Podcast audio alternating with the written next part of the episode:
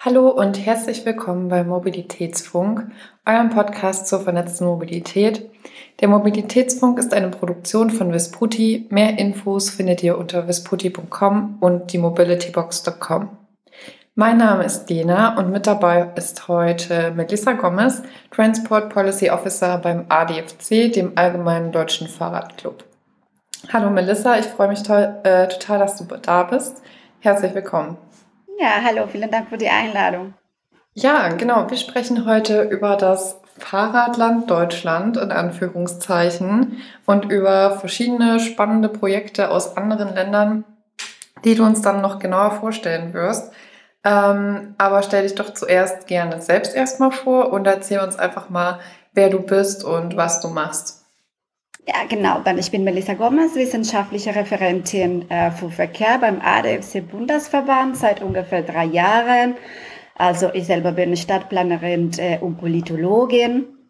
Und im ADFC beschäftige ich mich vor allem mit dem Facharbeit und unterstütze auch die Lobbyarbeit auf äh, Bundesebene. Cool, danke. Ähm, ich würde gerne zu Anfang gleich mit was relativ aktuellem starten. Ähm, und zwar gibt es ja den neuen Radverkehrsplan, den Radverkehrsplan 3.0. Und da wurde sich ja das Ziel gesetzt, Deutschland bis 2030 zum Fahrradland zu machen. Ähm, ich denke, da ist durchaus noch ein bisschen was zu tun. Denkst du denn, dass wir das mit dem neuen Radverkehrsplan schaffen können? Also denkst du, das ist ein realistisches Ziel?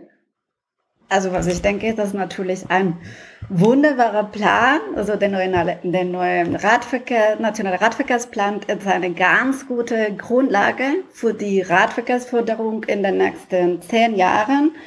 Es ist vor allem ganz gut, äh, dass sich das Bundesverkehrsministerium klar zu dem Ziel bekennt, den Verkehr vom Auto auf dem Umweltverband und insbesondere auf das Fahrrad zu verlagern. Also aus unserer Sicht, also Sicht des ADFC, äh, setzt das äh, Bundesverkehrsministerium die richtigen Schwerpunkte. Ne? Das sind äh, die Schaffung äh, lückenloser Radwegenetze, die ähm, geschützte Radwege ähm, an stark befahrenen Straßen, äh, die sichere Gestaltung von Kreuzungen, Radschnellwege für Pendler, moderne Fahrradabstellanlagen und die Verknüpfung mit dem äh, ÖPNV. Aber den Aktionsplan fehlt. Also wir wissen, was ist das Ziel, aber wir wissen nicht genau, wie werden bis dahin kommen. Ne? Äh, wie werden wir diese Ziele erreichen? Und natürlich, um hoch äh, wertige, qualitative Radverkehrsinfrastruktur auszubauen, müssen äh, die Maßnahmen nachhaltig finanziert, zum Beispiel der Rechtsrahmen angepasst und Hürden abgebaut werden. Also es ist ein guter Plan, es ist ein guter Anfang, aber es fehlt nur der Weg bis dahin. Okay, spannend. Äh, danke für deine Einschätzung. Ich bin der Meinung, es passiert ja schon ein bisschen was. Also man sieht ja beispielsweise in Berlin, ähm, diese Pop-up-Fahrradwege, die jetzt auch, glaube ich, mit dem deutschen Fahrradpreis ausgezeichnet wurden. Kannst du uns vielleicht erklären, ähm, wie die funktionieren und vor allem, was, was so dahinter steht? Also ist das ein sinnvolles Konzept? Kann uns das irgendwie vielleicht auch in anderen Städten weiterhelfen oder ist das eher so ein vorübergehendes Phänomen? Äh, nein, also ähm, ich denke, dass die Corona-Pandemie ähm, gezeigt hat, auch wie anders gehen können ne, und schneller gehen können. Im, im ADFC reden wir schon vor ein paar Jahren äh, über Protect, Protected Bike Lanes. Das sind so irgendwie die permanente Version von der Bike Lanes, weil wir sagen, okay, wir haben wirklich nicht 30 Jahre zu warten, wie die Niederlande, und äh, gute Infrastruktur aufzubauen. Das ist eine ganz gute, schnelle Möglichkeit, natürlich auch äh, Hauptverkehrsstraßen umgesetzt werden kann. Und ich denke, das Beispiel von Berlin und äh, München, aber auch Städte überall in der Welt zeigen, dass genau das kann äh, funktionieren. Und äh, das zeigen uns neue Möglichkeiten. Und wie kann man zum Beispiel auch in Deutschland äh, neue Projekte oder Beispiele auszuprobieren, no? dass man danach äh, so adaptieren kann und anpassen kann, ohne diese Bedarf von viele Jahren Machbarkeitsstudie, ganz vorsichtige, sondern wirklich auch ausprobieren, mal gucken, was funktioniert, was nicht, anpassen und dann permanent aufbauen. Ich denke, dass genau das gezeigt hat, dass in Deutschland das äh, geht und funktionieren kann. Mhm. Ja, ich glaube, da hast du auf jeden Fall einen wichtigen Punkt. Also ich glaube, da sind uns andere Länder auch tatsächlich ähm, ein ganzes Stück voraus ähm, mit dem Ausprobieren und ähm, einfach, einfach mal schauen, was funktioniert und das dann eben anpassen. Ähm, da kommen wir eigentlich auch schon genau zum richtigen Thema. Und zwar hast du dir ja gemeinsam mit anderen im Rahmen vom Projekt Innorat ähm, in anderen Ländern so verschiedene Beispiele angeguckt für innovative Radinfrastruktur. Ähm, da gibt es auf jeden Fall richtig spannende Sachen und ich würde mich voll freuen, wenn du uns jetzt einfach mal ein bisschen was dazu erzählen kannst zu dem Projekt und auch ein oder zwei Beispiele irgendwie mal vorstellst. Ähm, genau. Erzähl uns einfach mal, was findest du, was findest du besonders spannend und was können wir vielleicht auch hier in Deutschland umsetzen? Ja, ähm, genau, das, Projekt InnoRad steht, äh, steht dafür, innovative Radverkehrslösungen auf Deutschland zu übertragen. Und im Projekt äh, stellen wir besonders erfolgreiche Best-Practice-Beispiele der internationalen Radverkehrsförderung vor und zeigen, wie sie im deutschen Kontext und Rechtsrahmen angewendet werden beziehungsweise wie deutsche Städte und Kommunen von diesen internationalen Erfahrungen profitieren können. So im Zentrum stehen Infrastrukturlösungen, die in kurzer Zeit sehr viele Menschen zum Umstieg auf das Fahrrad motiviert haben. Äh, Menschen aus allen Alterns- und Bevölkerungsgruppen, insbesondere Familien mit Kindern, Frauen, Migrantinnen und ältere Menschen. So außerdem da, wo positive Effekte für die Stadt und für das Quartier gegeben hat.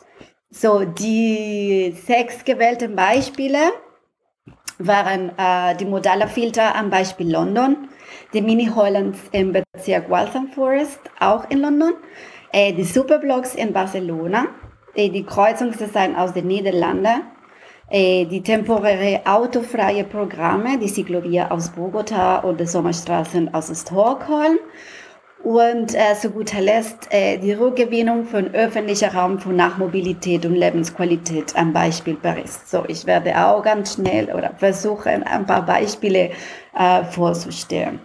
Genau, es reicht auch vollkommen, wenn du uns einfach zwei, drei Sachen ähm, rausgreifst und da kurz erzählst, was du besonders spannend findest oder ähm, was dir da besonders gut dran gefällt.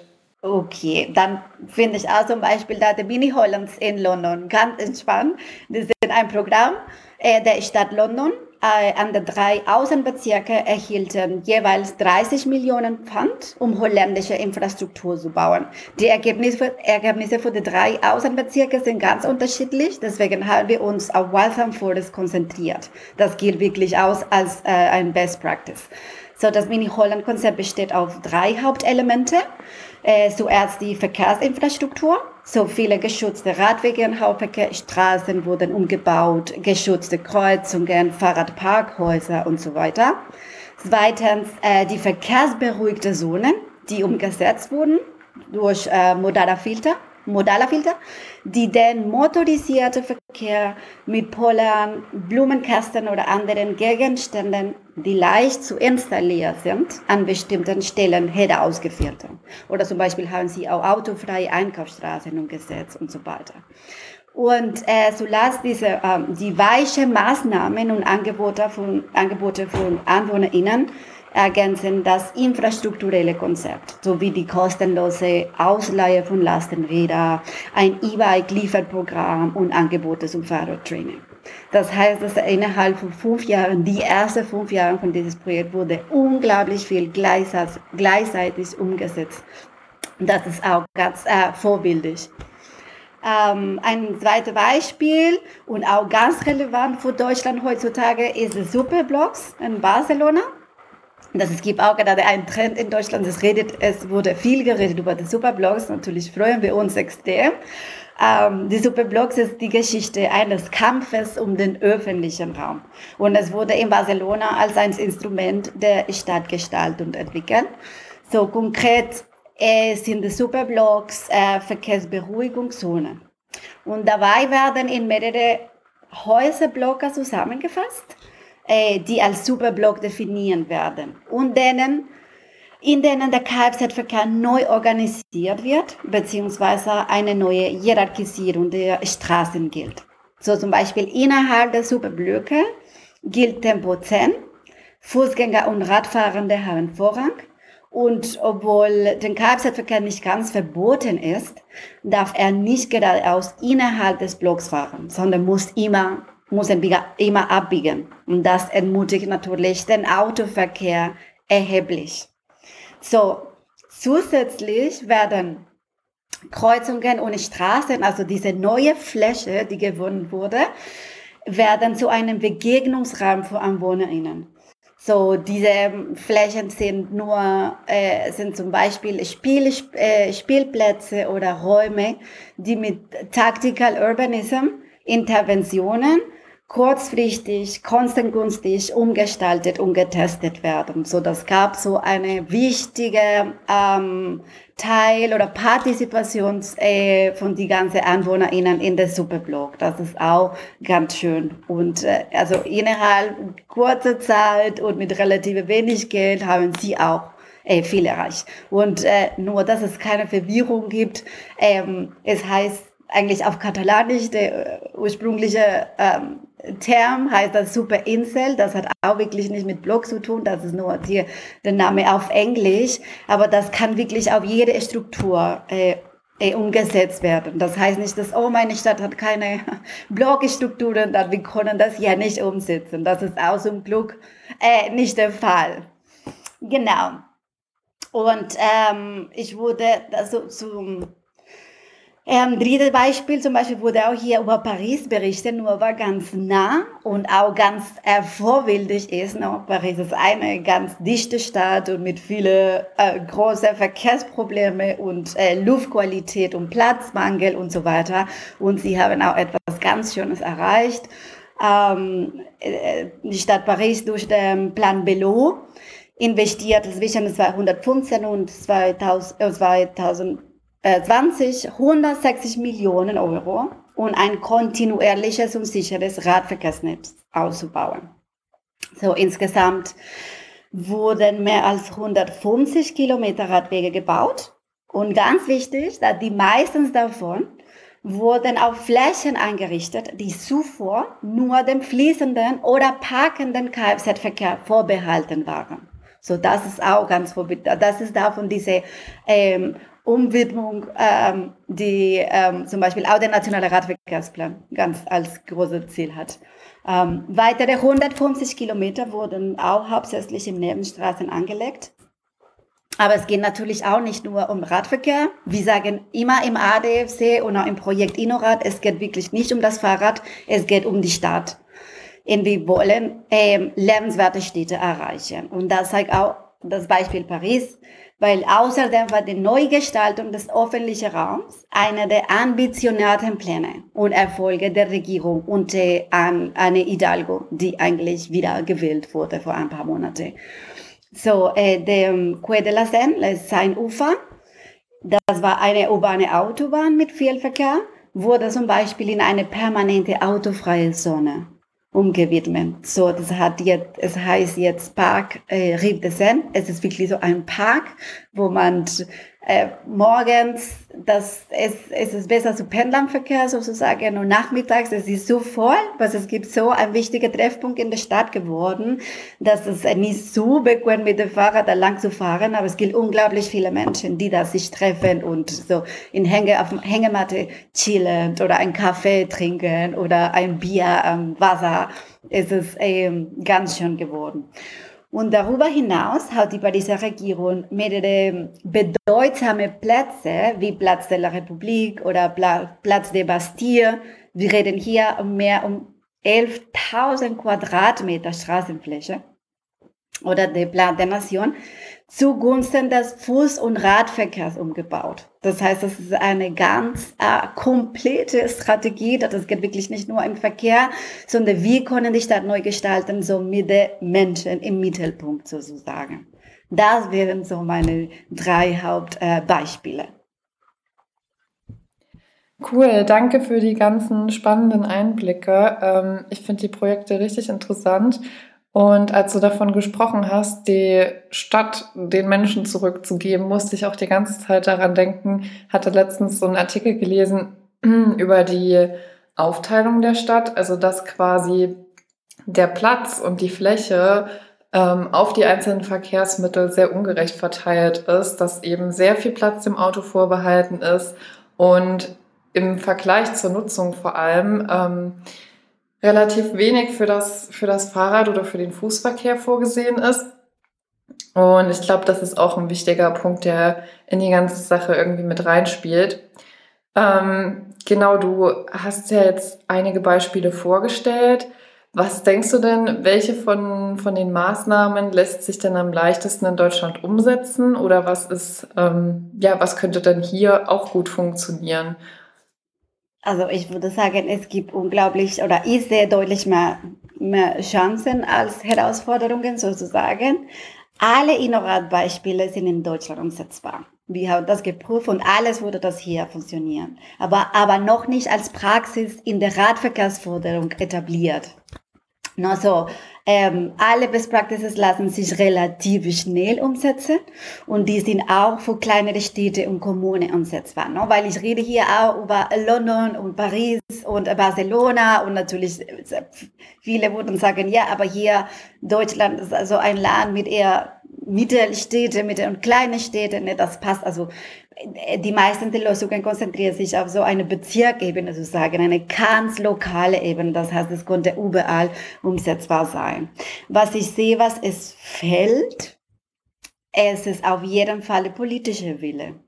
Und das haben wir auch in jedem Beispiel gesehen, da wo das erfolgreich geworden ist. Es war, gab ganz mutige äh, Politiker mit großer Leadership, die äh, auch den Widerstand am Anfang äh, ein bisschen so durchbehalten haben und danach, ähm, weil danach zeigt man einfach, dass wenn man das ausprobiert und die Menschen können das erleben, es ist ganz schwierig, dass sie wollten zu der ursprünglichen Situation zurückgehen. Ähm, so, ich würde sagen, auch darüber hinaus, ähm, die deutsche Kommunen müssen eine Art Ausprobierungskultur entwickeln also wo man mit ganz wenig Aufwand einfach mal eine Stadtfilter anders äh, gestalten kann. So, so konnte man sehen, wie die Menschen darauf reagieren. Ne? Also wie ich das gerade gesagt habe, wenn man die neue Situation mal erfahren hat, will man wahrscheinlich, sehr wahrscheinlich gar nichts mehr anders. Ähm, aber das sehe ich auch von meinem internationalen Blick, da ich beruflich, wie gesagt, drei Jahren in Deutschland bin unterwegs.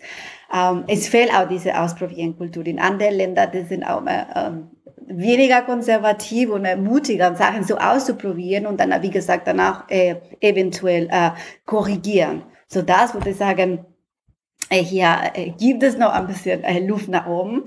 Und auch zum Beispiel die technischen Regelwerke, an denen sich kommunale Straßenplaner orientieren, wie die ERA. Die ERA steht für die Empfehlungen für Radverkehrsanlage oder die RAS, die Richtlinien für die Anlage von Stra äh, Stadtstraßen, mussten unbedingt angepasst werden, ne, um diese neue Realität, in der wir nicht nur mehr Radverkehr haben, sondern wir uns mehr Radverkehr wünschen. Und zum Beispiel auch diese, diese innovative Beispiele als Lösungen ähm, inkludieren ne, in diese neue Empfehlungen sozusagen. So sehe ich die, ähm, äh, wo die große Herausforderungen liegen. Aber wie gesagt, die Chancen sind größer und alles ist in Deutschland möglich und umsetzbar. Ja, klar, wenn man nur will, dann, dann geht alles irgendwie. Ähm, würdest du denn den neuen Radverkehrsplan als so einen Ansatz von politischem Willen und politischer Initiative bezeichnen? Ja, also wir haben das eigentlich ähm, in ADFC ein, ein ganz bestimmt, bestimmte Vorschläge gemacht und Aktionsplan. Wie können wir diese Fahrradland 2030 erreichen, no? weil Deutschland sollte bis 2030 Fahrrad werden und wir sind davon ganz weit weg entfernt sozusagen.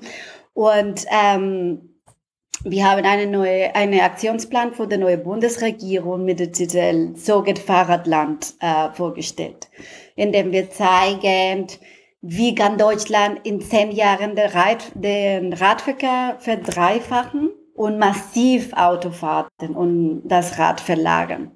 Ich denke, dass bis jetzt hat sich ähm, der Politik hat der Radverkehr in Deutschland viel zu lang als ein Nicht-Thema behandelt. Und jetzt können wir auch die Potenzial sehen. Also nicht wie, wie wichtig der Radverkehr ist, sondern wirklich die große Potenziale, die das gibt. Und nicht, äh, wirklich nicht nur bezüglich das, ähm, äh, lebenswerte Stadt, äh, sondern auch der Klimaschutz und die ganze positive ähm, Externalitäten an der Radverkehr hat. So dass auf jeden Fall, deswegen meinte ich, es ist eine ganz äh, wichtige Zeichen, dass ähm, dass das Bundesverkehrsministerium das auf Bundesebene gezeigt hat, okay, wir, wir haben ambitionierte Pläne, weil man fängt das damit äh, und jetzt wollen wir das umsetzen. Und das geht auch natürlich, das liegt auch nicht nur auf der Bundesebene, sondern auch auf regionale und lokale Ebene. So, aber politische Wille, Mut und Leadership brauchen wir auf jeden Fall. Ja, okay. Du hast gerade von den positiven Effekten gesprochen, die so eine gute Radinfrastruktur haben kann. Ähm, welche Effekte konntet ihr denn in den, in den Ländern sehen, wo ihr euch die Projekte angeschaut habt? Also was kann man da sagen? Was, was hat das gebracht? Ja, es gab eigentlich also tatsächlich viele, viele äh, positive Auswirkungen. Äh, die ganz ähm, klare und natürliche Auswirkung war natürlich für die aktive Mobilität. Es gab ähm, Verhaltens, äh, Verhaltensänderungen für alle demografischen und sozioökonomischen Gruppen. Und das war zum Beispiel der Beispiel aus London und Barcelona oder, oder Paris, ne, dass sie laufen und fahren Rad mehr und öfter und immer mehr Frauen, Eltern und äh, ältere Menschen nutzen das Fahrrad als äh, Verkehrsmittel. Das, ist, das war auch ganz wichtig, da alle diese Beispiele wurden, ähm, haben so Daten gesammelt vorher und nachher, so sie können genau den Erfolg messen von dieses, äh, von diese Projekte und diese Beispiele. Und äh, ich denke, das Beispiel äh, London ist ganz wichtig. Ich selber habe ich vor zehn Jahren in London gewohnt und damals gab es äh, in London nur diese Memels unterwegs. Diese Memels sind die Middle-aged Men in Lycra. Und äh, es gibt da immer noch heutzutage einen großen Unterschied in London zwischen wie viele Frauen und Männer Rad fahren. Und dann nach der Umsetzung von der Mini-Holler zum Beispiel, das, das, diese Lücke ist äh, kleiner geworden. Ne? Und haben, alle haben sich, äh, viele haben sich, ähm, haben sich sicher gefühlt und äh, einfach Rad zu fahren, dass es sollte eigentlich selbstverständlich sein, nicht nur für Menschen, die mutig sind.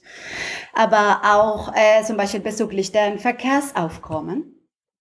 Äh, das äh, Gesamtverkehrsaufkommen in Mini-Holland zum Beispiel im Hauptgebiet nahm äh, um etwa die Hälfte ab. Auf dem 12 Hauptverkehrsstraßen ist sogar um 56 Prozent gesunken. Also mehrere Beispiele zeigen aus Paris, Barcelona und so weiter, was wir Traffic Evaporation nennen. Das heißt, viele Wege, die mit dem Auto zurückgelegt werden, einfach wurde nicht mehr stattgefunden.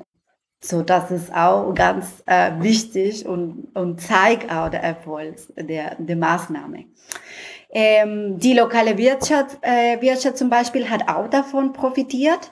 Im, im Pablenau, das ist ein, ein Bezirk in Barcelona, die Zahl der Geschäfte im Erdgeschoss ist mehr als 30 Prozent gestiegen. Diese Beispiele sehen wir auch zum Beispiel ganz klar ähm, in, äh, in London. Aber, aber was ich da ein relevanter finde, ist, dass äh, darüber hinaus gab es bei fast allen Best Practice Beispiele positive Effekte über den Verkehr hinaus. Weil, wie gesagt, es geht wirklich hier nicht nur um den Verkehr.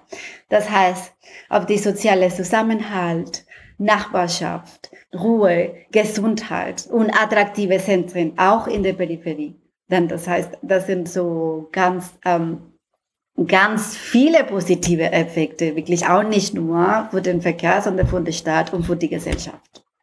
Ja, Wahnsinn. Ich finde, das klingt alles äh, richtig beeindruckend und vor allem auch sehr erstrebenswert. Also ich glaube, da könnten wir uns auf jeden Fall ein Beispiel dran nehmen. Im Endeffekt kommt es ja auch allen zugute, also nicht nur den Menschen und der Stadt, sondern natürlich auch der Umwelt. Ähm, was in dem Sinne vielleicht auch noch ähm, ja, ein Thema ist, was auf jeden Fall in Deutschland, habe ich das Gefühl, viel diskutiert wird aktuell, ist das Thema autofreie Innenstädte. Ähm, wie stehst du dazu? Oder zumindest, ähm, sage ich jetzt mal, verkehrsberuhigte Bereiche. Ähm, hältst du das für einen, für einen Ansatz, der uns weiterbringen könnte? Ja, ich denke, das ist, ähm, das bedeutet, also das hängt ab von was verstehen wir will ich von autofrei. Aber verkehrsberuhigte Zone halte ich auch natürlich für ganz sinnvoll. Ähm, also wenn wir gucken, so, wir sagen auch im ADFC zum Beispiel Tempo 30 sollte die Regelgeschwindigkeit sein ne? und Tempo 50 nur in Ausnahmefällen. Ähm, warum die, die Geschwindigkeit spielt keine Rolle mehr in der Stadt. Also wenn wir gucken, was ist überhaupt die Geschwindigkeit im Durchschnitt in der Städte. In deutschen Städten in Berlin, das ist, äh, ich denke, das ist wie bisschen 18 und 22 Kilometer pro Stunde. So, ähm, wir haben, also die Stadtplanung hat sich, äh, die autozentrierte äh, Stadtplanung von, ähm, von den 70er, 80er Jahre und also das ganz prominent ist, hat natürlich auch de, dem, ähm, den Autoverkehr gefordert und ganz einfach und bequem gemacht hat, den Autoverkehr zu nehmen, auch für kurze Wege. Und wenn wir gucken in Deutschland, in Deutschland 50 Prozent aller Wege die mit dem Auto gelegt würden, sind kürzer als fünf Kilometer und sogar 520 Prozent sind kürzer als zwei Kilometer. Das heißt, es gibt da ein großes äh, Verlagerungspotenzial, das wir auch äh, nutzen können, weil wir brauchen nicht ein SUV, um zum Bäcker zu fahren. Das ist, das ist einfach nur, weil es so bequem und einfach ist. So, wenn wir sagen, wenn das die Alternative genauso bequem und einfach sind, dann würde viele Menschen sich überlegen, diese kurze Wege mit anderen Verkehrsmitteln ähm, äh, zu machen. Und, äh, und deswegen sage ich das im, im, im Gedichte, Städte, dass dieses Modell, dieses Verkehrssystem von den 70er und den 80er Jahre spielen auch keine Rolle mehr, weil damals wollten wir die, also wie viele Autos wie möglich, schnell wie möglich vom A nach B zu transportieren. Aber das geht nicht mehr um, um Autos zu transportieren. Es geht jetzt um Menschen zu bewegen. Äh, von A zu B. Und, dann, und das Auto ist nicht die effiziente Weg. Das müssen wir das auch sagen. Man muss nicht ein Auto besitzen, die 98 Prozent der Zeit, beziehungsweise mehr als 23 Stunden am Tag da rumliegt auf der Straße, normalerweise kostenlos in Deutschland, im öffentlichen Raum. So, ich kann meine fünf Kilometer oder meine vier Kilometer zum Arbeit mit dem Auto zurücklegen. Das ist, ähm, ähm, das muss unbedingt korrigiert werden. Ne? Und das ist auch ganz schwierig, weil das für Menschen ist es ganz schwer, sich vorzustellen, wie konnte dieser Platz äh, oder diese Flaschen aussehen? Wie können wir das anders nutzen? Und zum Beispiel gibt es auch ein Beispiel, ich habe das nicht äh, darüber sprechen, aber ganz schnell, das ist es, diese Frau, autofreie Programme. Die zum Beispiel auch äh, genau, im, im, in Bogota, das ist auch meine Hauptstadt, Hauptstadt, seit mehr als 14 Jahren werde 120 Kilometer Straße jeden Sonntag und Feiertag zwischen 7 und 14 Uhr von den Autoverkehr gesperrt. So, es wird, äh, es ist ein wichtiger äh, Begegnungspunkt, an dem man natürlich Fahrrad fahren kann oder Joggen oder Spaziergang. Aber was ich wichtig finde, ist, dass BürgerInnen äh, schaffen, die Stadt befreit von Lärm und Abgase zu erleben. Und die auch diese temporären Maßnahmen bieten die Möglichkeit zu erfahren, wie alternative Mobilitätsoptionen die Lebensqualität der Bürgerin verbessern können. Ne? Das haben wir auch hier in Berlin, das Beispiel auf der Friedrichstraße. Vor einigen Jahren wäre undenkbar, dass das Autoverkehr da nicht lang äh, fahren kann. Und es ist eigentlich sogar die Geschäfte und die Shopping Malls und alle haben gesagt, oh, das war genau, das war gar nichts, diese Katastrophe, die wir uns alle umgesetzt haben. Das ist ganz schön. Und äh, Leute haben neue Platz. No, dass wir sollten auch die öffentliche Raum verstehen, wirklich auch als äh, unsere Wohnzimmer sozusagen, weil wir wohnen alle in Städte und das ist auch nicht fair, dass für uns Menschen gibt es nur die übrige, die übrige Plätze und Flächen in der Stadt, weil die Autos Natürlich gibt es viele Wege auf dem Autos, die notwendig sind, die wichtig sind. Es gibt wirklich Menschen, die das Auto brauchen, äh, um zu arbeiten und so weiter. Aber viele, viele äh, Wege sind überflüssig sozusagen und konnten auch äh, nicht mit dem Auto äh, äh, so zurückgelegt werden. Das ist nicht ideologisch, äh, das ist nicht eine Meinung, das ist auch ein ganz physisches Problem von Platz und Fläche in der Städte, die jedes Mal, jedes Jahr dichter werden. Bei 2050 mehr als ähm, Hälfte, äh, Hälfte der Bevölkerung in der Welt wird in der Stadt leben. Wie würden wir das schaffen, wenn alle die zwei Kilometer weg mit dem Auto zurücklegen werden? Das ist einfach ein physisches Problem. Wir müssen auch das rationalisieren. Und von daher sind Verkehrsberuhigungszone ein ganz wichtiges äh, Element und Instrument, um das anfangen umzusetzen, diese neue und moderne Verkehrssystem. Ja, ich finde, das ist ein schönes Schlusswort. Auch wie du schon gesagt hast, oft wollen die, wollen die Leute ja den Zustand, äh, der vorher war, dann gar nicht mehr zurück, wenn sie es einmal ausprobiert und erlebt haben. Ähm, genau, ich finde das alles super spannend. Ich danke dir ganz sehr, dass du uns die Projekte vorgestellt hast und ich hoffe, ihr könnt mit eurer Arbeit auch noch ganz viel erreichen und wünsche euch da ähm, ja viel Erfolg. Ähm, damit kommen wir jetzt auch schon zum Ende der Sendung. Ich bedanke mich nochmal ganz sehr bei dir und auch bei unseren Zuhörerinnen und Zuhörern. Ähm, genau, unseren Podcast findet ihr auf mobilitätsfunk.de oder in der Podcast-App eurer Wahl. Wenn ihr Feedback, Ideen oder Fragen habt, dann schreibt uns eine Mail an mail.vespudi.com. Und wenn ihr immer auf dem Laufenden bleiben wollt, dann könnt ihr auch gerne unseren Newsletter abonnieren auf vesputi.com. Und damit sage ich dann Tschüss und bis zum nächsten Mal. Vielen Dank, bis zum nächsten Mal. Tschüss.